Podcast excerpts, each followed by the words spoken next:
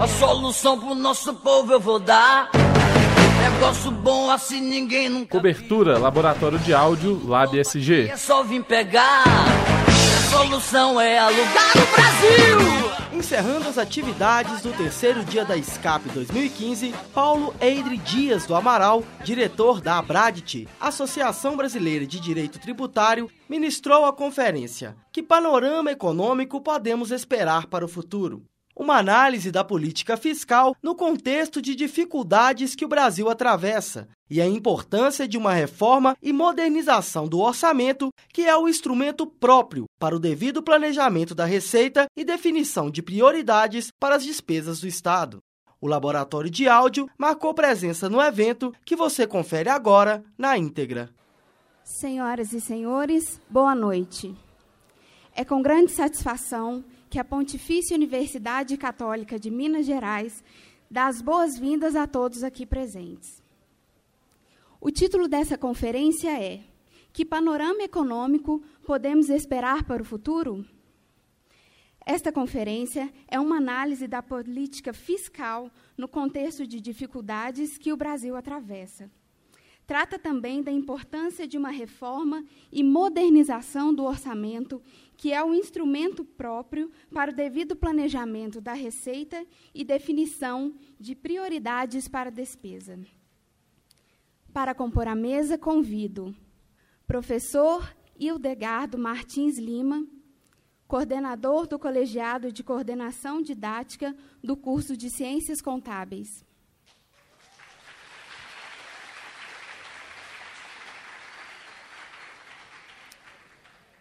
Professor Paulo Adir Dias do Amaral, diretor da Associação Brasileira de Direito Tributário, professor adjunto da Universidade Federal de Minas e do IBMEC, mestre e doutor em Direito pela Universidade Federal de Minas Gerais.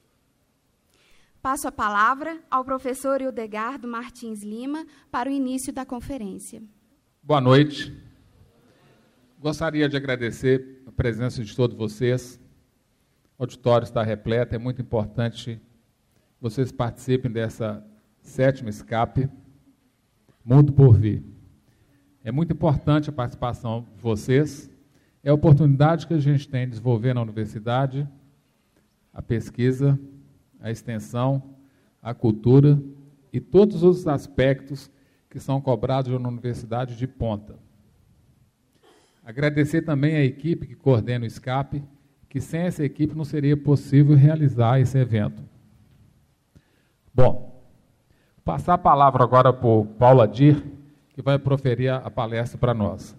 Na hora que ele terminar de fazer a palestra, nós vamos abrir por, uma, por umas perguntas. E o professor trouxe três livros de auditoria, de autoria dele, para a gente sortear pelos presentes. Tá? Se não for possível sortear aqui, eu vou passar para a empresa Júnior e ela sorteia para vocês, ou então o DA. Que às vezes é difícil fazer o sorteio aqui porque eu não tenho uma lista. Então, de repente, eu entrego lá no DA ou na empresa Júnior e ele sorteia e entrega para vocês. Tá? Com a palavra, professor Paulo Adir. Meus amigos, boa noite. É uma grande alegria, uma grande satisfação retornar a esta casa, a essa universidade, a PUC São Gabriel, onde, onde um dia eu tive a honra é, de ser professor no curso de pós-graduação em Ciências Contábeis, duas disciplinas, aliás, é, auditoria e compliance fiscal, né? embora minha formação seja preponderantemente jurídica, mas também coloquei um dia um pé nas ciências contábeis. Esse, então, é o título da nossa, do nosso diálogo, do nosso discurso de hoje. Quando ele foi proposto, nos foi colocado, eu pensei comigo, bom, falar do futuro econômico do Brasil, nesse momento em que estamos, e daqui para o futuro, talvez essa seja a palestra mais curta da minha vida. Talvez eu chegue aqui e fale assim, ah, nós estamos lascados mesmo, e pode aplaudir, vamos embora. Mas, mas é, refletindo mais um pouco, eu vim a pensar por que razão né, eu teria sido o, é, convidado a fazer essa, a ter essa conversa com vocês, e também sobre que perspectiva nós podemos colocar esse problema, a fim de traçar, digamos, metas para saber o que, que nós possamos, o que, que nós podemos reivindicar enquanto sociedade organizada para sair das dificuldades em que nós nos encontramos. Nós fundamos um grupo, um grupo de estudos no, no IBMEC. O grupo se chama Entraves Tributários e Orçamentários ao Desenvolvimento Econômico. Né? Desenvolvimento Econômico, entraves tributários e orçamentários. Esse grupo tem sido uh, uma experiência muito rica para mim, porque ele congrega é, cientistas de áreas diversas, juristas, economistas, é, das, uh, cientistas das, da, da, área contábil, administradores, administrador público e filósofos também. Né? Então, nós temos tido uma grande troca de ideias a respeito dos nossos do, do, dos entraves e como remover os entraves tributários, orçamentários, para que possamos crescer. É uma oportunidade que tem sido para mim de, de grande aprendizado e eu digo que o grupo é aberto, né? não é um grupo fechado. Ele está aberto a qualquer comunidade universitária, qualquer um daqui que tiver interesse pode é, participar conosco desse, dessa troca de experiências que tem sido muito rica. Pois bem, então o primeiro, é, nosso primeiro ponto introdutório de reflexão seria pensar o que, que aconteceu, o que, que aconteceu com o Brasil. Porque há pouquíssimos anos o Brasil vinha despontando como uma grande promessa entre os emergentes é, ele despontava assim com larga vantagem sobre os demais, ao ponto de nós termos figurado, digamos, por três vezes na capa da revista The Economist, é, que é a revista de economia das mais importantes, das mais prestigiadas do mundo. Então, no ano de 2009, o Brasil foi capa da Economist, com essa imagem: Brasil takes off, ou seja, o Brasil decola. O Brasil estava então voando para o, para o futuro, para a prosperidade, e a revista mostrava o Cristo Redentor né, subindo como um foguete. E é, uma síntese do que, a, do, que a, do que a matéria dizia era isso. Né? 2009, a economia tinha se estabilizado durante o governo de Fernando Henrique Cardoso, nos anos 90, e acelerado no governo de Luiz Inácio Lula da Silva, no começo dos anos 2000. Sentiu pouco o colapso do banco Lehman Brothers. Talvez aqui se lembre de que nessa época o Lula falava que a crise internacional não passava de uma marolinha, que nós não sentiríamos nenhum, nenhum, nenhum efeito. Em 2008, é, em 2000, cresceu 7,5% em 2010, ou seja, muito pouco tempo atrás nós estávamos crescendo nesse ritmo de 7,5%. Né? Isso para nós hoje é, seria uma fábula foi escolhida como sede da Copa do Mundo e das Olimpíadas, e Lula ainda conseguiu eleger Dilma Rousseff como sua sucessora. Passaram-se quatro anos apenas. Num período de apenas quatro anos, o Brasil volta a ser capa da Economist. Só que desta vez com uma imagem um pouco diferente. O Cristo Redentor já não estava mais na vertical, não estava mais decolando. O Cristo Redentor estava dessa maneira aqui, ó. completamente desgovernado e em queda livre, e a capa dizia Has Brasil blow it? Numa tradução livre, o Brasil, será que o Brasil estragou tudo? Estragamos tudo? Aquele, aquela prosperidade que vínhamos apresentando foi tudo estragado? E a matéria dizia: é, cadê? Ué. É para cá mesmo que aponta? Isso, é, 2013. Então, 2013. Uma economia estagnada, né, um Estado inchado e protestos em massa. Foi quando começamos a protestar, a tomar as ruas. Significam que Dilma Rousseff deve mudar o rumo. A revista cita os protestos de junho e se pergunta se a, se a presidente Dilma Rousseff vai conseguir recolocar o país nos eixos Além disso, pergunta se a Copa do Mundo e os Jogos Olímpicos ajudariam a recuperação do Brasil ou simplesmente trariam mais dívidas. Bom, hoje nós podemos responder essa pergunta. Né? Não apenas trouxeram mais dívidas, como perdemos de um vergonhoso 7 a 1, que vai ficar, vai ser um trauma para nós ainda durante muito tempo.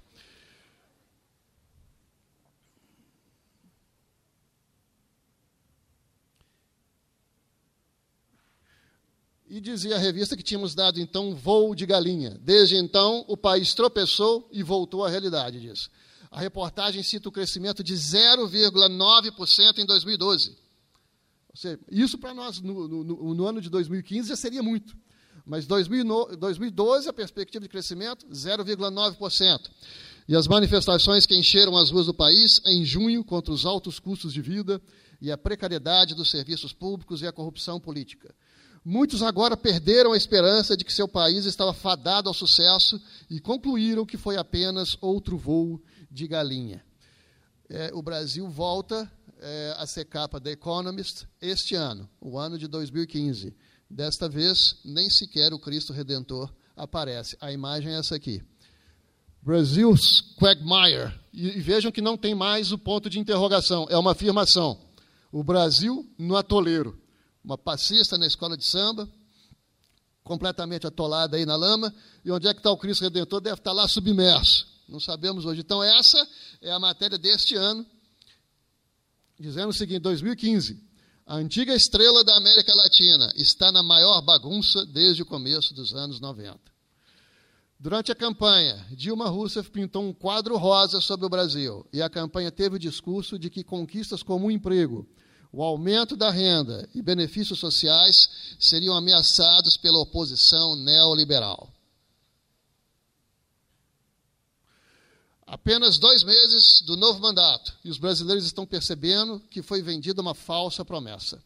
Para a revista, a economia do Brasil está uma bagunça, é, um um, é, com problemas muito maiores do que o governo admite ou investidores parecem perceber. Além da ameaça de recessão e da alta inflação, a revista cita como grandes problemas o fraco investimento, o escândalo de corrupção na Petrobras e a desvalorização cambial que aumenta a dívida externa em real das empresas brasileiras. Isso é extremamente negativo. Essa não é apenas uma questão de imagem nossa sendo refletida no exterior, é também um panorama que afugenta investidores, afugenta empreendedores. Escapar desse atoleiro seria difícil, mesmo para. Opa.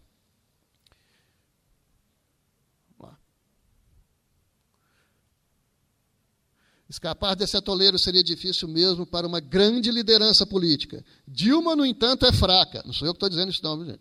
Isso é a revista The Economist, que está falando em 2015. Dilma, no entanto, é fraca. Ela ganhou a eleição por pequena margem e sua base política está se desintegrando, diz a revista. A Economist nota que boa parte dos problemas brasileiros foram gerados pelo próprio governo, que adotou uma estratégia de capitalismo de Estado no primeiro mandato. Isso gerou fracos resultados nas contas públicas e minou a política industrial e a competitividade, diz o editorial. A revista cita que Dilma Rousseff reconheceu parte desses erros ao convidar Joaquim Levy para o Ministério da Fazenda. Aliás, ela pediu desculpa semana passada, né? que não, não sabia que a crise era tão grave. Né? Depois de quebrar grande parte das empresas do Brasil, provoca a crise depois pede desculpa porque não tinha percebido a crise que ela própria provocou.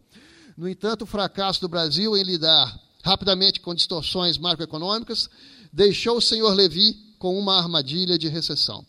Bom, então foram as três vezes nos últimos anos em que nós é, fomos capa da Economist. Entre as medidas para que o Brasil retome o caminho do crescimento sustentado, a revista diz que pode ser muito esperar uma reforma das arca arcaicas leis trabalhistas, mas ela deve, pelo menos, tentar simplificar os impostos e reduzir a burocracia sem sentido, diz o texto, ao citar que há sinais de que o Brasil pode se abrir mais ao comércio exterior. Eu não diria pode, eu diria deve. O Brasil precisa se abrir ao comércio exterior, ele está completamente fechado e esse é um dos entraves ao nosso desenvolvimento. Então, a Economist é, traçou esse, fez esse esquadrinhamento, né, ou seja, três visões nos anos de 2009, 2013 e a catastrófica visão de 2015. O que, é que tem dito a imprensa internacional a nosso respeito? Chamou muita atenção uma afirmação que foi feita é, em julho no Financial Times. O Brasil tem sido comparado a um filme de terror sem fim. É isso que se publica no exterior ao nosso, a nosso respeito. E o que, é que estão dizendo os empresários? Qual é a sensação dos empresários a respeito desse momento? Só louco investe no Brasil. Benjamin Steinbrück presidente da CSN e da Fiesp, na abertura do Congresso do Aço 2014, na capital paulista. Mais um, Abílio Diniz. A indústria foi sucateada pelo sistema tributário. A Receita Federal nos trata como delinquentes. Outro.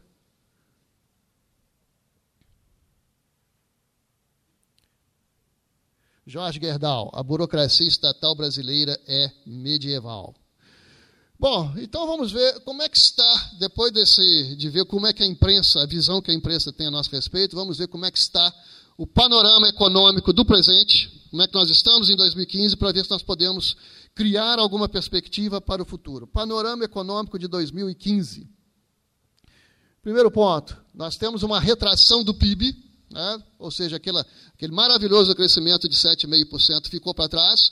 Nós temos um PIB que está encolhendo, a perspectiva de encolhimento é de 2%, é, 2 no ano de 2015 e também de 2% em 2016. Com isso, instala-se um, um, um, receio, um receio de investimentos, porque há uma sensação psicológica. Ninguém quer investir num país que está encolhendo. Todos querem investir onde, para onde o crescimento, para onde o desenvolvimento aponta.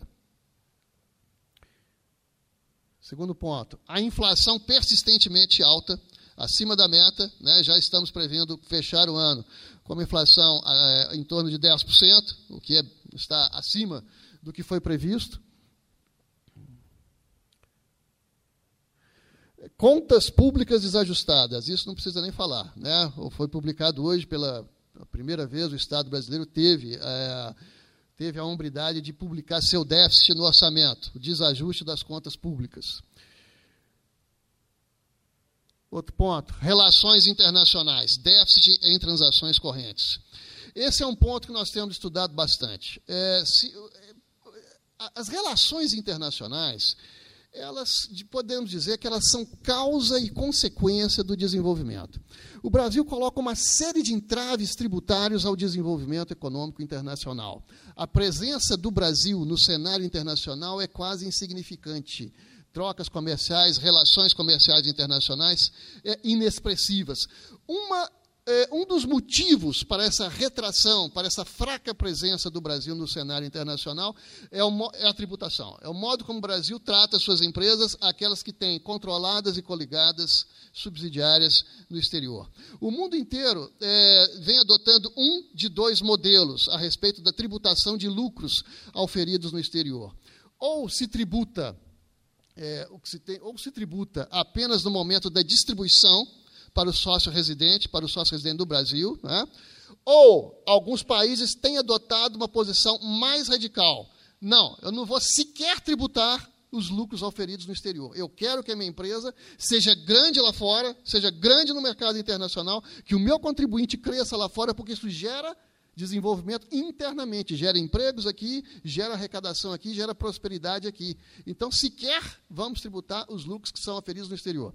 O Brasil tende a fazer uma grande confusão, ou seja, não faz uma distinção entre investimentos sérios praticados no exterior né, e é, o problema da busca por paraísos fiscais. Não, coloca todos na mesma vala comum e tributa todos da mesma forma. E a postura que nós temos sentido é, da, da, Receita Federal a esse respeito é: olha, se nós, podemos, se nós pudermos ter um sistema tributário é, que seja eficiente, né, que seja prático e que seja justo, seria o ideal. Agora, se tivermos que abrir mão de alguma coisa, vamos abrir mão da justiça. Porque fazer um sistema tributário que seja justo envolve é, um grande investimento em, na administração tributária. Envolve fiscalização para que se possa separar o joio do trigo, quem são os investidores sérios e quem são os sonegadores em busca de paraísos fiscais. Isso é, gera custo, é, exige fiscalização, dá trabalho, então não quero uma norma como essa. É, é, anunciado todo o tempo que o Brasil teria adotado o modelo econômico, o modelo da OCDE para tratar os investimentos no exterior. Isso não é verdade, porque o modelo da OCDE, o artigo 7 dos tratados internacionais, exige que se faça a distinção, que se dê um tratamento diferenciado, e essa diferenciação nós não fazemos. Tratamos todos da mesma maneira. É como se estivéssemos é, na Alemanha olhando para a Volkswagen e tratássemos a Volkswagen é, no Brasil como é uma empresinha que nós não sabemos o nome, é, que está escondida em Cayman Island, não tem atividade, não tem renda ativa, é, não tem atividade econômica, não tem sequer um empregado lá fora, tem no máximo um, uma sala de endereço. Ora, são situações absolutamente distintas e que a lei não diferencia e os trata da mesma maneira. E que trata de que maneira? Tributando os lucros no momento da apuração contábil. É exatamente no momento do balanço, sem aguardar sequer a distribuição para o contribuinte nacional, para o residente do Brasil. Bom, o último. Então, essa nossa maneira de tratar os lucros auferidos no exterior, ela hoje, hoje é uma exclusividade nossa. O último país que adotava esse modelo de tributar no momento do balanço, os lucros auferidos no exterior, era a Nova Zelândia, que já mudou. Foi de um extremo ao outro, e hoje a Nova Zelândia adotou o modelo mais radical de não de, de, sequer tributar os lucros oferidos no exterior, esperando que seu contribuinte se desenvolva no mercado internacional. E por que, que alguns países estão adotando essa postura mais agressiva de permitir ah, o, o, o, livre comércio de seus contribuintes no, no mercado internacional sem sequer tributá-los em certos momentos, em certas situações? Isso é, se deve ao impacto de um estudo econômico feito por um grande professor brasileiro, brasileiro, professor Bernard Api, é, professor de economia da USP, e que foi secretário de desenvolvimento no, no Ministério, do, do, Ministério da Fazenda, ou seja, conhece bem a realidade do outro lado do balcão, é, e que traçou, é, um, fez um trabalho belíssimo em que analisou a questão do ponto de vista microeconômico e do ponto de vista macroeconômico. Do ponto de vista microeconômico, o professor Bernard Api chega à seguinte conclusão, de que é, a internacionalização não é nada, é, não é um luxo, não é uma opção que o empresário tenha hoje. A, a internacionalização é uma necessidade. Ou ele se internacionaliza, ou mais cedo ou mais tarde, fatalmente sucumbe. Né? O mundo tende a esse gigantismo, o mundo tende a uma economia de escala em que os pequenos tendem a ser engolidos pelos grandes grupos. Então, a internacionalização passa a ser uma necessidade empresarial, isso no aspecto microeconômico. No aspecto macroeconômico, o professor Bernard Api demonstra uma íntima correlação, um nexo causal entre o nível de internacionalização das empresas e o tamanho do PIB tem, tem havido essa correlação direta. Quanto maior o grau de internacionalização, maior o PIB, mais o PIB cresce. Quanto menor o grau de internacional, internacionalização, menor o PIB, mais ele se torna tacanho, mais ele se encolhe, que é exatamente o que está acontecendo conosco. Então, um dos nossos entraves é a falta da nossa presença no cenário internacional, no comércio internacional. E o, o inverso também. Porque os investidores internacionais estão com um grande medo, um grande receio agora de investir no Brasil. Estamos com um mercado de trabalho em enfraquecimento. Isso não precisa nem ser pesquisador para perceber isso. Basta sair, é, basta sair na rua. Mercado de trabalho, mercado de negócios, desemprego, o desemprego crescente.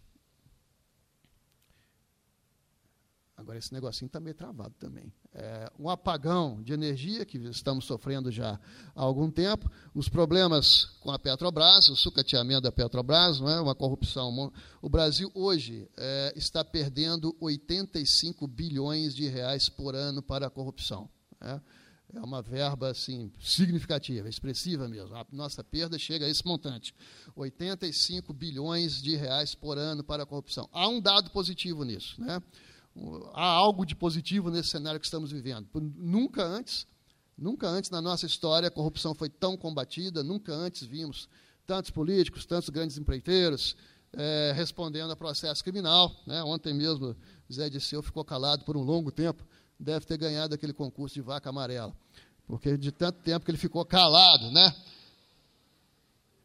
E agora o escândalo se, é, se espalha. A Eletrobras também já tem a sua própria a sua própria operação. A desindustrialização, as indústrias estão encolhendo, estão é, uma retração econômica das indústrias tem sido sentida. E o maior de todos os fatores, que eu te, colocaria aqui como décimo item dessa pauta, é o medo político. Medo. A situação que o Brasil vive hoje é uma situação de medo. Os investidores estão com medo, os empreendedores estão com medo. Eu, eu arriscaria até dizer que é, o principal problema econômico no Brasil hoje é. Vejam só a frase que eu vou montar aqui. O, o principal problema econômico do Brasil hoje é político. está em outra área que não econômica, está no campo político. São as relações entre política e economia, como é que esse quadro político absolutamente nebuloso está gerando reflexos na economia. Por quê? Porque os empreendedores estão com medo, e com medo ninguém investe, com medo não há negócios, com medo não há desenvolvimento. E, e o que, que infunde esse medo? O que, que infunde esse medo? Existe, no plano internacional, uma grande confiança no ministro da, da Economia, no ministro Levi, que é, ninguém nega que seja um grande economista, formado na prestigiada Escola de Chicago. Porém, né, os economistas eles têm pouco treino, digamos, em política, em questões políticas, em conturbações políticas. De maneira que não adianta fazer ajuste fiscal, não adianta cobrar mais tributos, né? Não adianta cortar subsídios, não adianta colocar um crédito mais caro, se os empreendedores estão com medo de investir e estão com medo em razão de um cenário que é político. Então, também me arrisco a dizer que enquanto nós tivermos, e essa talvez seja é, a, grande, a grande mensagem que eu possa deixar para vocês aqui essa noite, o que, que nós temos que reivindicar? Nós que estamos indo para a rua, que, que estamos protestando, o que, que nós podemos reivindicar? Parece muito claro que enquanto o Brasil estiver sob esse governo, sob esta presidência, ele não sairá do marasmo. Temos mais três anos e meio pela frente. E enquanto o governo for esse, ele não sairá do marasmo. Percebam o que eu estou falando. Eu não estou dizendo que o governo atual seja bom ou ruim aqui nesse momento. O que eu estou dizendo é que há uma quebra de confiança. Os empreendedores não têm. Podia ser o melhor governo do mundo, mas os empreendedores não confiam nele. E enquanto não confiarem, esperarão a saída, esperarão a troca, para que possam, pouco a pouco, começar a adquirir confiança. Ou seja, ou nós trocamos o governo agora e temos mecanismos jurídicos para isso, para que os investidores, para que possamos atrair novamente os investidores, ou nós trocamos o governo agora, ou vamos penar com mais três anos e meio de marasmo. Então, esse ponto 10 seria, assim, talvez o principal, seria o norteador de todos os demais. Paralelamente a isso, nós temos. É, eu tenho aqui um problema, que esse negócio não funciona. É, a perspectiva a partir de 2017. Por que, eu estou colocando a partir de 2017? Porque já está claro que 2016 vai ser a mesma desgraça o encolhimento do PIB, nós não temos perspectiva para 2016. Nós podemos, se fizermos uma movimentação política, começar a trabalhar o ano de 2017. E qual seria essa perspectiva? Se o Brasil conseguir, a partir de 2017, porque já está planejado um encolhimento de 2% em 2016, se conseguirmos virar o jogo, e virar esse jogo não é fácil, é mais ou menos como virar aquele 7 a 1 a que fiz referência agora, agora mesmo. Se o Brasil conseguir crescer a índices de 2,5% ao ano, a partir de 2017, daqui a 30 anos conseguiremos dobrar a renda per capita do brasileiro para 23 mil dólares, que é o atual nível de Portugal. É o atual nível. De... Nós que tanto fazemos piada com portugueses, né, vamos levar. Se conseguimos virar o jogo e crescer a 2,5%, levaremos 30 anos para ter a renda per capita que eles têm hoje. Hoje ocupamos a sétima posição em PIB. Em PIB, tamanho do PIB. Atrás de Estados Unidos, China, Japão, Alemanha, França e Reino Unido. No ritmo de 2,5% ao ano, provavelmente ocuparemos daqui a 35 anos a décima posição. São candidatos a nos ultrapassar a Índia, a Indonésia e o México. Entraves ao desenvolvimento. Quais são nossos entraves? O tamanho excessivo do Estado, e ele cresceu bastante do ano 2000 para cá. Nós temos um milhão de funcionários, muitos deles ineficientes e onerosos. Temos uma burocracia estatal, suas licenças e documentação exagerada, especialmente as ambientais. Excessiva e ilógica estrutura tributária do país. Uma carga tributária de 37%, que é incompatível com um país emergente. Não tem similar em países semelhantes. A opção pelo modelo estatista na economia, e pelo assistencialismo improdutivo.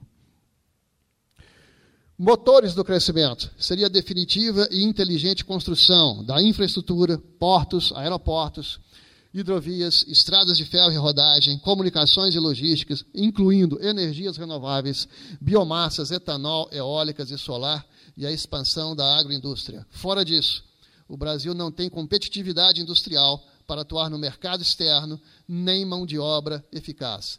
E adesão à livre iniciativa. Isso aqui, ó, adesão à livre iniciativa, exige de nós uma mudança de mentalidade. Precisamos trabalhar também com a nossa mentalidade, como disse William Vac numa entrevista recente, que nós nos acostumamos a achar que os direitos caem né, mão, pela mão boa dos governantes, que teremos prosperidade e felicidade com a colocação de certos princípios constitucionais e que, em razão desses princípios, seremos todos felizes e que os juros não passarão de 10%. Nós nos acostumamos, como nação, a achar que lucro é pecado, e tirar o valor, retirar o valor do indivíduo, especialmente do indivíduo empreendedor. E que se alguém ficou rico, é porque alguém ficou pobre. E que se, e, e, especialmente a educação, que é onde nós mais perdemos verba, né? onde, onde sofremos os maiores cortes. A minha universidade sofreu este ano, a pátria educadora cortou da minha universidade 30 milhões de reais, não tem sequer, eu, eu professor, não existe mais sequer o cara da cancela para levantar a cancela para o meu carro e para para o estacionamento. É eu que tenho que ir lá descer do carro, levantar cansado, de vez em quando me confundem com o flanelinha. Por isso que eu vou de terno dar aula, para não ser confundido com, com o flanelinha. 30 milhões de corte. E a educação, que tem sido vista por nós como um meio de se conseguir é, um cargo público, né, onde nós teremos condições de estabilidade, condições de uma aposentadoria melhor em relação ao trabalhador da iniciativa privada, sem que isso seja associado a qualquer critério de mérito pessoal. Ou seja, essa valorização da livre iniciativa, que é, aliás, um dos princípios da nossa República, está no artigo 1 e está no artigo 170, exige de nós uma sacudida, né? uma mudança de mentalidade no sentido de valorizar o empreendedor. Entraves tributários. Isso é o que nós temos de sobra. Né? O sistema tributário está todo ele montado para impedir o desenvolvimento.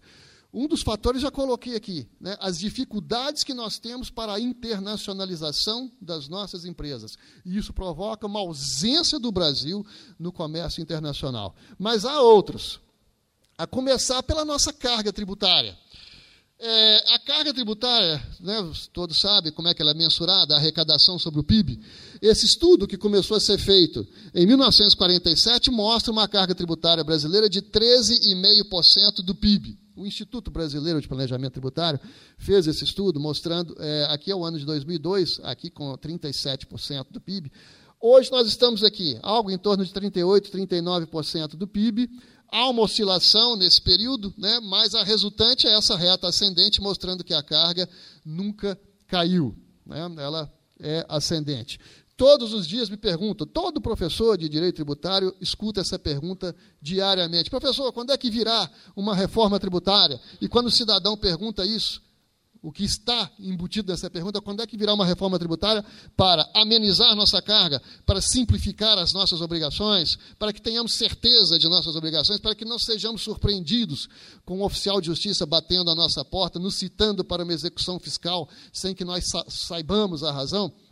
Aí eu digo, olha, quando nós comparamos um gráfico como esse, que é o gráfico da carga, comparado ao gráfico do crescimento da despesa pública, os dois desenhos são quase idênticos, o que nos leva a crer que a carga tem subido em função da despesa. Ou seja, então o que nós podemos esperar para trabalharmos uma reforma tributária? É uma redução de despesa pública. Isso significa redução do tamanho do Estado. Então, hoje, nos dias de hoje, em que tanto se fala em ajuste fiscal, aliás, é o único assunto do, do ministro do ministro Levi. Em certos momentos, eu acho até que o ministro devia chamar levamos, né? levamos tinta, levamos chumbo, levamos coisa parecida, porque o ajuste fiscal tem se resumido em aumento de tributos, é, corte de investimentos e crédito mais caro.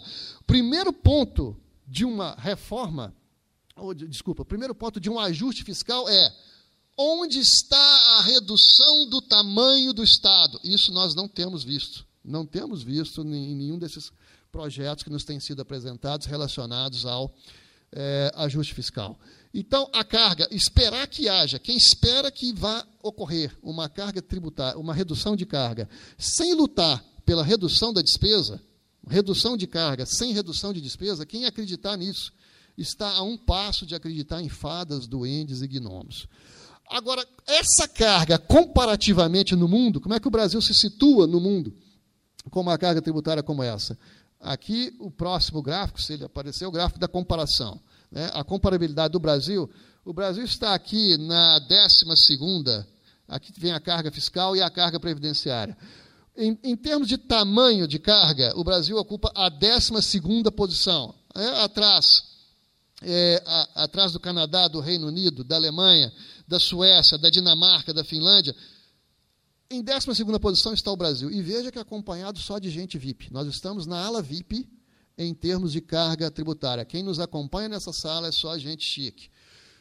Quando perguntamos quais seriam os nossos vizinhos nesse outro quesito, o quesito do desempenho administrativo, seriam esses mesmos?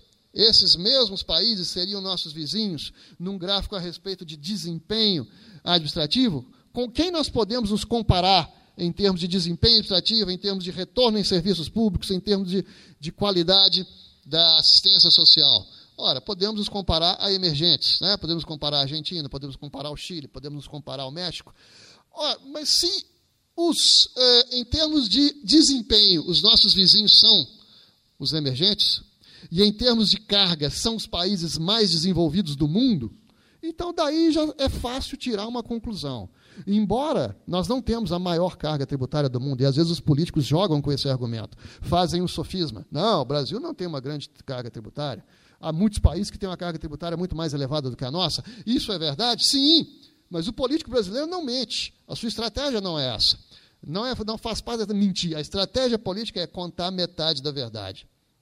É verdade que existem países com uma carga mais alta, mas apenas aqueles de elevado grau de desenvolvimento. Conclusão: embora nós não tenhamos a carga mais alta, mas nós temos seguramente a carga mais desfavorável a carga mais desfavorável do mundo, ou seja, nenhum país paga tanto por tão pouco. Eu gostaria de ver nas ruas, eu vi, vi as manifestações pelo impeachment, todos nós vimos, né, muito positivo, mas às vezes vendo outros movimentos que assisti, assisti movimentos aqui na Praça da Liberdade, assisti movimentos na Avenida Paulista, assisti movimentos na Avenida Rio Branco, no Rio de Janeiro, às vezes eu tenho a sensação, em alguns, não em todos, evidentemente, mas em alguns movimentos que vi, de que falta ao jovem uma bandeira.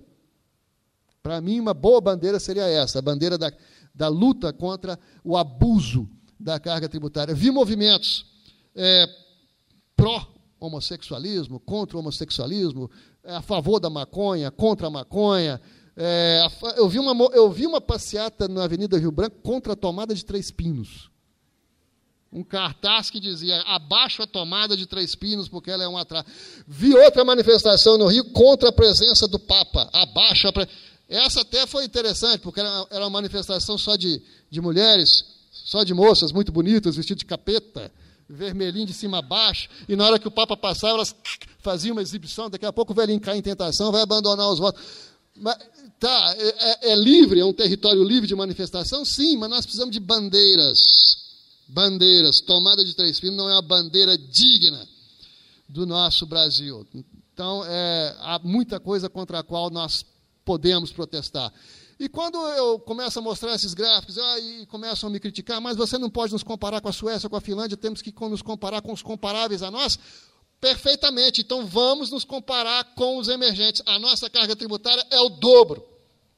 É o dobro da dos, dos emergentes. Em segundo lugar está a Argentina, com 21% e nós estamos resvalando em 40%. Vamos lembrar que por um quinto de carga tributária, ou seja, por 20%, nós fizemos uma Inconfidência Mineira. Nós aqui nessa terra fizemos uma Inconfidência Mineira por conta de uma carga tributária de 20%. As derramas foram se tornando cada vez mais frequentes, porque não se planta ouro, ao ponto de ter sido cunhada naquela época uma expressão que nós utilizamos até hoje: o quinto dos infernos. O Brasil era um inferno fiscal e continua né, e continua sendo. Era o inferno com 20% e é ainda maior com 40% é, do PIB.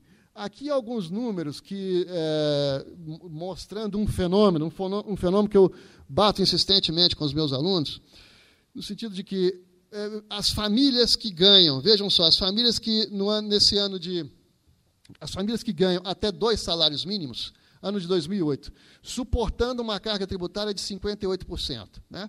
Quando, quando o rendimento sobe para. Quando rendimento sobe para 30 salários mínimos, a carga vai caindo. Aqui, é, no ano de 2004, cai para 32%, no ano de 2008, 36%. Ou seja, o que, que isso significa? Que nós temos um sistema tributário regressivo. O que, que significa um sistema tributário regressivo? Que ele incide mais pesadamente quanto, quanto incide mais pesadamente quanto menor for a base de cálculo.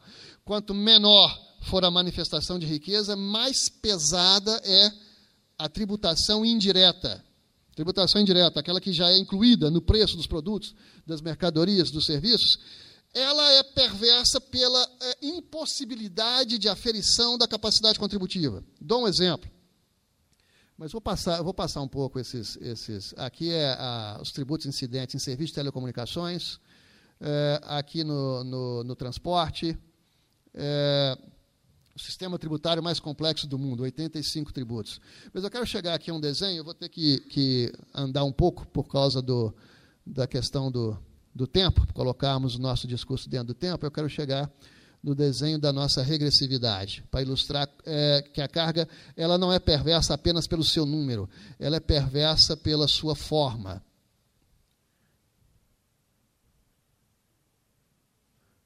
Essa aqui. Muito bem os nossos parâmetros de tributação. A renda, e, e, é um paradoxo nosso brasileiro. A renda, embora tenhamos aí sétimo, o sétimo PIB do mundo, mas a renda responde apenas por 19% da arrecadação global. A arrecadação total brasileira, é, apenas 19% é oriunda do imposto de renda. E mesmo assim, porque sabemos que o imposto de renda é, tem uma feição confiscatória no Brasil. Ou seja, a partir de 4 mil e 700 reais, nós nos tornamos assim, bom partido, príncipe encantado, de maneira que podemos suportar uma alíquota de 27,5% com um rendimento de apenas que não chega a 5 mil reais, 4.800, 4.900. Ora, existem alíquotas como essa, 27,5% imposto de renda pessoa física, em outros países? Sim, amigos, existe. Existem até mais elevadas, mas não para bases tão baixas. Ninguém no mundo paga 27,5% de imposto de renda para um salário de menos de 5 mil reais. É, então, isso nos autoriza a concluir que a nossa tributação sobre a renda é absolutamente confiscatória. Né? Ela é confiscatória. Então, no, e num país onde não se produz renda, né? onde somos assim um pequeno produtor de renda, a tributação tende a se concentrar num outro parâmetro, que é o parâmetro consumo, que é o parâmetro despesa, a tributação sobre bens e serviços. E aqui está, nessa grande faixa, Faixa amarela está a tributação indireta, aquela que incide sobre a despesa, o consumo, e onde não é possível a aferição da capacidade contributiva. Aqui está o IPI, aqui está o ICMS, aqui está o, ISS e também as contribuições que oneram a produção e que são repassadas indiretamente ao consumidor PIS COFINS. E, por que, e qual é a perversidade? A regressividade ela está aqui, nesse campo. Essa é a tributação regressiva que afeta a arrecadação do modo que afeta a tributação de uma maneira em geral. Dando um exemplo, um pequeno exemplo singelo. Imagine que o João das Cobes, operário brasileiro João das Cobes, e um rico industrial, Antônio Hermídio de Moraes, já falecido, né, mas eu por hipótese, eu costumava usar o exemplo do, como exemplo o Ike Batista, não posso mais, porque o próximo negócio do Ike Batista vai ser um carrinho de churros. Mas supondo que é, Antônio Hermídio Moraes ainda fosse, ainda fosse vivo, e os dois adentram o armazém para fazer para realizar a mesma despesa, digamos, para comprar um pacote de café que custe aí cinco reais. E dentro daqueles cinco reais, um e outro pagarão um real de IPI. O exemplo hipotético aqui é esse: um real de IPI dentro de uma despesa, a compra do café de cinco reais. Um real para um, João das Cores, um real para o outro o rico industrial.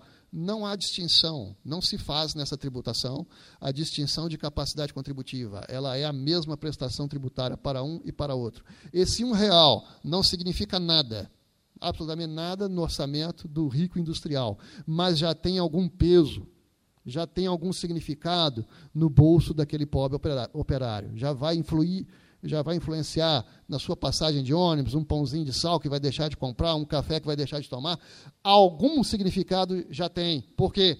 Porque a sua, embora a prestação tributária seja a mesma, a obrigação é a mesma, mas a sua base a base de cálculo, a manifestação de riqueza, ela é muito menor. Então é isso que nós chamamos de tributação regressiva. Quanto mais pobre for o contribuinte, quanto mais pobre ele é, maior o impacto da tributação indireta sobre ele. Quanto mais pobre, maior, maior proporcionalmente o impacto, de maneira que essa é a primeira lição do direito tributário, não seja pobre. Não vale a pena. Eu aconselho isso. Pode ter alguma recompensa no plano espiritual, mas nós que vivemos no mundo terreno, e é aqui nesse mundo terreno que nós pagamos tributo, não, não, não tem nenhuma, nenhuma retribuição. Pelo contrário, quanto mais mais sacrificados somos pelo sistema tributário que nós construímos. É, então, aqui eu vou caminhando para o final, porque eu tenho, eu tenho aqui uma série de dados, né, uma série de dados que, lamentavelmente, eu não vou ter tempo de exibir. Combinamos é, encerrar, a, pelo menos a parte expositiva, às 10 horas. Né? Mas aqui tem alguns dados que mostram por que razão estamos travados, por que razão estamos emperrados no nosso crescimento. É, é, dados que são realmente tenebrosos. Mas eu vou chegar naquela, numa parte que afeta, porque eu não quero que, que ninguém saia daqui achando que eu tratei apenas dos problemas dos grandes empresários, das grandes empresas, da, da internacionalização. Eu quero mostrar agora problemas que estão no dia a dia do cidadão brasileiro, do João, do Joaquim e da Maria. Nós temos um sistema de incentivos muito estranhos, muito esquisitos no nosso sistema tributário. Os estranhos incentivos no sistema tributário brasileiro. Primeiro incentivo. Primeiro incentivo, seja pequeno. Encolha, seja microscópico. Se você for pequeno, você vai contar com toda a proteção da lei. Vai poder apurar seu, seu imposto de renda no lucro presumido. Se for menor ainda, vai poder aderir ao simples, ao super simples, ao mega simples. A cada hora temos um programa, se ficará protegido pelo simples. Agora, se você crescer, se a sua empresa crescer, está lascado, porque vai enfrentar a carga tributária por inteiro. Né? E isso tem levado a algumas distorções. Às vezes é muito comum, quando vamos visitar um grupo econômico, chamado, entre aspas, de grupo econômico, então é muito comum perceber que aquelas várias empresas seria, é, na verdade, uma pessoa jurídica só. A direção é a mesma, a atividade econômica é a mesma, o objeto social é o mesmo, mas fica aquela favelinha de EPPs, vai aquele puxadinho, puxadinho, puxadinho, para que todos estejam inseridos, todos gozem da proteção do simples. O que, que é isso? Medo medo de crescer e enfrentar a carga por inteiro. E às vezes, aquele, entre aspas, grupo toma autuações fiscais, porque o fisco enxerga isso como uma fraude. Né? Aquela, é, aquela divisão como uma fraude. Temos vários casos no Tribunal de Justiça, é, configurando ali um grupo econômico, mas, porém, fraudulento e com responsabilidade solidária, hora solidária, hora subsidiária de seus sócios. Então, o primeiro incentivo que nós temos tido é o que você pode esperar de um país que te incentiva a ser pequeno, que te desestimula ao crescimento. Esse é o primeiro incentivo. Mas há outro, seja burro. Cidadão brasileiro, seja burro. Como assim? Porque se você estudar em escolas fortes, que são caras, questão da educação, se estudar em escolas fortes, que são caras, será punido por isso. Porque não vai conseguir deduzir integralmente as, as mensalidades escolares da base de cálculo do imposto sobre a renda. A dedução hoje está em torno de algo em torno aí de 3 mil reais ano por ano. Em alguns cursos, um mês consome esse limite. Agora, se por, é, em contrapartida, se você estudar nas escolas fracas, que são baratas, será premiado. O sistema tributário vai premiá-lo por isso com a dedução integral das mensalidades escolares na base de cálculo então o incentivo é vá para as escolas fracas, que são baratas, ou seja, emburreça. Um incentivo ao emborrecimento, ao emborrecimento nacional. Outra, divorcie-se. Divorcie, quem é casado, divorcie imediatamente e seja preferencialmente estéreo. O casamento não é um bom negócio tributário, apenas do ponto de vista tributário. E por quê? Porque se você se casar, terá sua esposa como dependente, terá filhos como dependentes, e para cada um deles, para cada um desses dependentes, deduzirá da base de cálculo, hoje algo em torno de 190 reais. Vai, vai levar, vai gastar 10 vezes esse valor para sustentar cada filho, mas o que você vai deduzir da base de cálculo com cada dependente é apenas cento, algo em torno de cento, não, não tenho os números exatos, estou aqui imaginando, algo em torno de 190 reais. Ao passo que, se você se divorciar, né, é, às vezes num escritório de advogados como nós, é, o cliente fala, ah, meu doutor, mas se eu divorciar, eu vou ter que pagar a pensão e tal. Sim, vai ter que pagar a pensão, sim. Mas ela é integralmente dedutível da base de cálculo. Ela é rendimento tributável para quem recebe, mas é dedutível da base para quem paga. Isso para quem está com casamento balançado é a hora da decisão. Ah, então é hoje que eu chuto o balde. Eu chuto o balde é hoje. É, é hoje que eu vou chutar o balde, né? E seja estéreo, porque, né, tem gente, eu já assisti essa cena mais de uma vez. Pessoas que fazem, entre aspas, planejamento tributário, entre aspas, né? Planejamento tributário, que se divorcia ficticiamente da mulher é, e passa a pagar uma pensão. Curiosamente, a pensão está sempre dentro do limite da faixa de isenção, né? para ter uma dedução a mais do imposto de, é, é, do imposto de renda. E já vi um processo tributário em que o fisco é, acusava, é, é uma alta autoridade aqui em Minas que fez isso, autoridade pública que fez isso, e, e foi um dos processos tributários mais curiosos que eu já vi, porque mostrava o casal é, em todas as recepções, to nas colunas sociais e tal.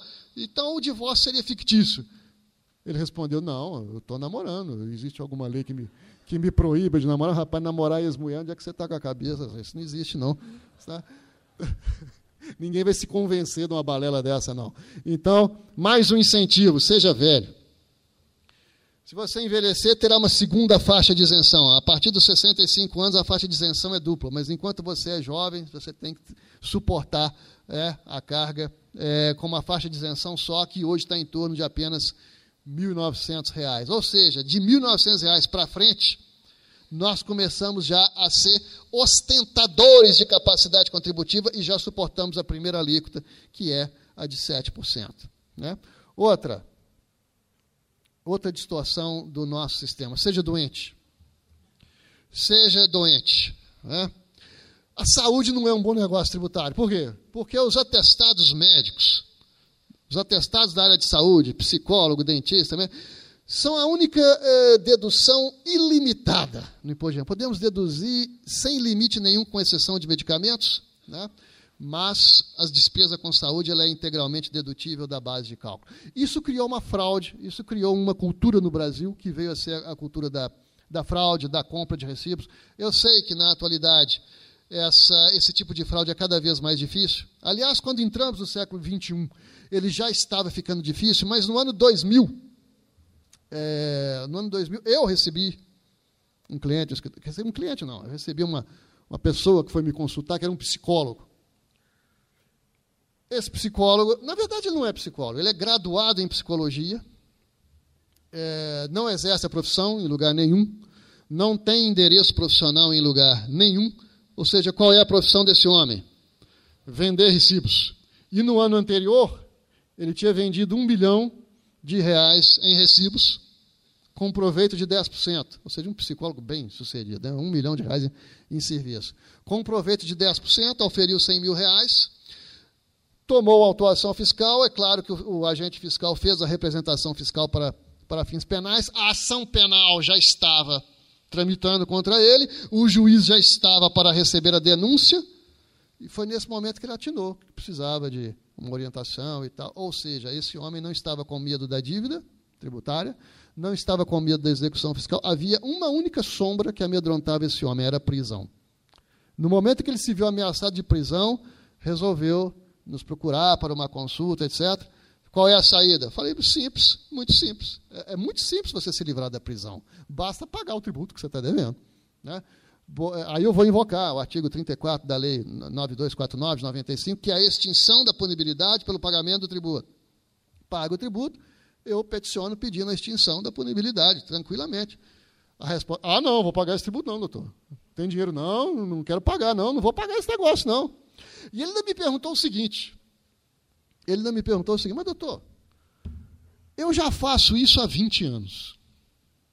20 anos que eu vendo recibo. A minha profissão é essa. Teve essa, essa sinceridade de falar. A minha profissão é essa. Ninguém nunca me pegou. Por que estão me criando um problema agora? Eu já não tenho direito adquirido? Falei, não, meu cara, não existe direito adquirido a sonegação fiscal, não, isso não existe. Né? Aí eu não, mas eu não vou pagar o tributo, não, não tenho dinheiro para isso, não, e tal. Aí eu pensei comigo, esse cara não quer pagar o tributo que vai livrá-lo da cadeia. Ele vai pagar honorários? É evidente que não vai. Então dei logo um jeito. Todo advogado tem uma lista de, de inimigos no, no, na, na, gaveta. Né? Então, assim, rapaz, eu vou te indicar um penalista, você vai com Deus, é, mas ele vai resolver seu problema. Milagre, milagre não é comigo, é com ele. Então, seja doente. Né? É a cultura da fraude, porque é a única despesa é, que não tem limites. E a última, jamais seja solidário. Jamais seja solidário. Nós temos um, um regulamento do imposto de renda. Não, isso, é, isso é um horror no Brasil. Nós temos um regulamento do imposto de renda, que é o Decreto 3000, de 1999, que diz, nos seus artigos 81 e 82, que é, é, o contribuinte pode deduzir a despesa com educação de seu, de seu, de seu filho, né? É, pode até deduzir de um menor, tá, mas desde que tenha a guarda, desde que, desde que tenha a guarda judicial, ou seja, ou do filho, ou não sendo geneticamente filho, mas desde que tenha a guarda judicial daquele menor. Certa vez uma senhora me, me procurou dizendo que tinha apadrinhado intelectualmente o filho do caseiro. Porque o menino era muito inteligente e tal, ele, ela tirou o menino do, do colégio público, colocou num colégio privado e estava pagando a mensalidade da escola privada e me perguntou se ela poderia deduzir aquela mensalidade do imposto de renda. Falei, minha senhora, só tem um jeito, só a senhora casar com o caseiro. Porque aí, casando com o caseiro, a senhora vai ter a guarda judicial da criança e poderá fazer a dedução, artigo 81. Porque o artigo 82 diz que não é dedutível a despesa educacional do menor que o contribuinte apenas eduque, apenas, como se educação pudesse receber, como se educação pudesse receber essa palavrinha apenas. E aí nós temos uma Constituição da República que diz que o seu grande objetivo é criar uma sociedade livre, justa, fraterna e solidária. Solidária. Aí eu pergunto: quem é que está demonstrando? Qual é o contribuinte que está demonstrando solidariedade? Aquele que educa o próprio filho? Porque isso até os ratos fazem. Todo ser vivo na natureza faz isso. Aquele que educa o próprio filho ou aquele que educa o outro, o menor pobre. Esse que educa o outro, esse sim é que está demonstrando solidariedade. Porque educar os filhos é uma, é obrigação nossa, né? e não uma demonstração de solidariedade. De modo que, no conjunto, é este o homem que o sistema tributário brasileiro está produzindo. E eu pergunto aqui nessa sala: alguma das senhoritas se casaria com esse homem? Alguma das moças aqui presentes se casaria com esse homem aqui? Hein? Você acha ele atraente? Acha? Não? Mas é isso que o nosso sistema tributário está produzindo. Então, diante de tantas distorções, seja no aspecto da economia como um todo, da macroeconomia, da nossa inserção no plano global, seja no aspecto micro, o indivíduo analisado em si, as distorções que ele suporta, todas essas anomalias nos fazem, nos levam a essa expressão. Nós, nós estamos, como contribuinte, como cidadão, com essa cara aqui, ó. Com a cara desse personagem que eu chamo de o estupefato, que faz essas perguntas: economia, desenvolvimento, PIB, investimentos, onde é que está tudo isso? E agora eu vou, eu vou encerrar. Né? É, eu gostaria realmente de, de trazer aqui, num evento como esse, eu gostaria de trazer soluções peremptórias, ou seja, soluções assim que aliviassem as nossas consciências. Todavia, além de eu não acreditar em soluções desse tipo, eu penso que os problemas não se resolvem, nós é que vamos equacionando e os vamos enfrentando. Eu tenho um apreço especial pela dúvida. Eu acho que a dúvida é a grande, o grande combustível da nossa movimentação intelectual, da nossa movimentação é, emocional também. Logo, quando uma dúvida desaparece, nós logo perdemos o interesse pelo aquele assunto, deixamos de lado, procuramos outro que nos desafie, de modo que, ao tratar com essas questões, nós temos que sair daqui com muitas dúvidas, de modo que se eu não tiver conseguido esclarecê-los, espero pelo menos ter conseguido confundi-los. Eu vou trocar de arquivo, pode mudar a chave aí, por favor, ou Ellison, porque agora eu, vou, eu quero encerrar essa aula de hoje com uma, uma mensagem de amor. Já que nós tratamos de problemas técnicos, de problemas econômicos, de problemas tributários, vamos encerrar esse nosso discurso tão técnico, tão árido, com uma mensagem de amor, sair daqui mais leve desse auditório. Às vezes, quando você se sente à beira do precipício, traído, deprimido, o que fazer? Ficar nervoso? Acho que pulou aqui. Ficar nervoso? Tomar um porre? É boa essa opção. Tem uns, ali a barraquinha está ali.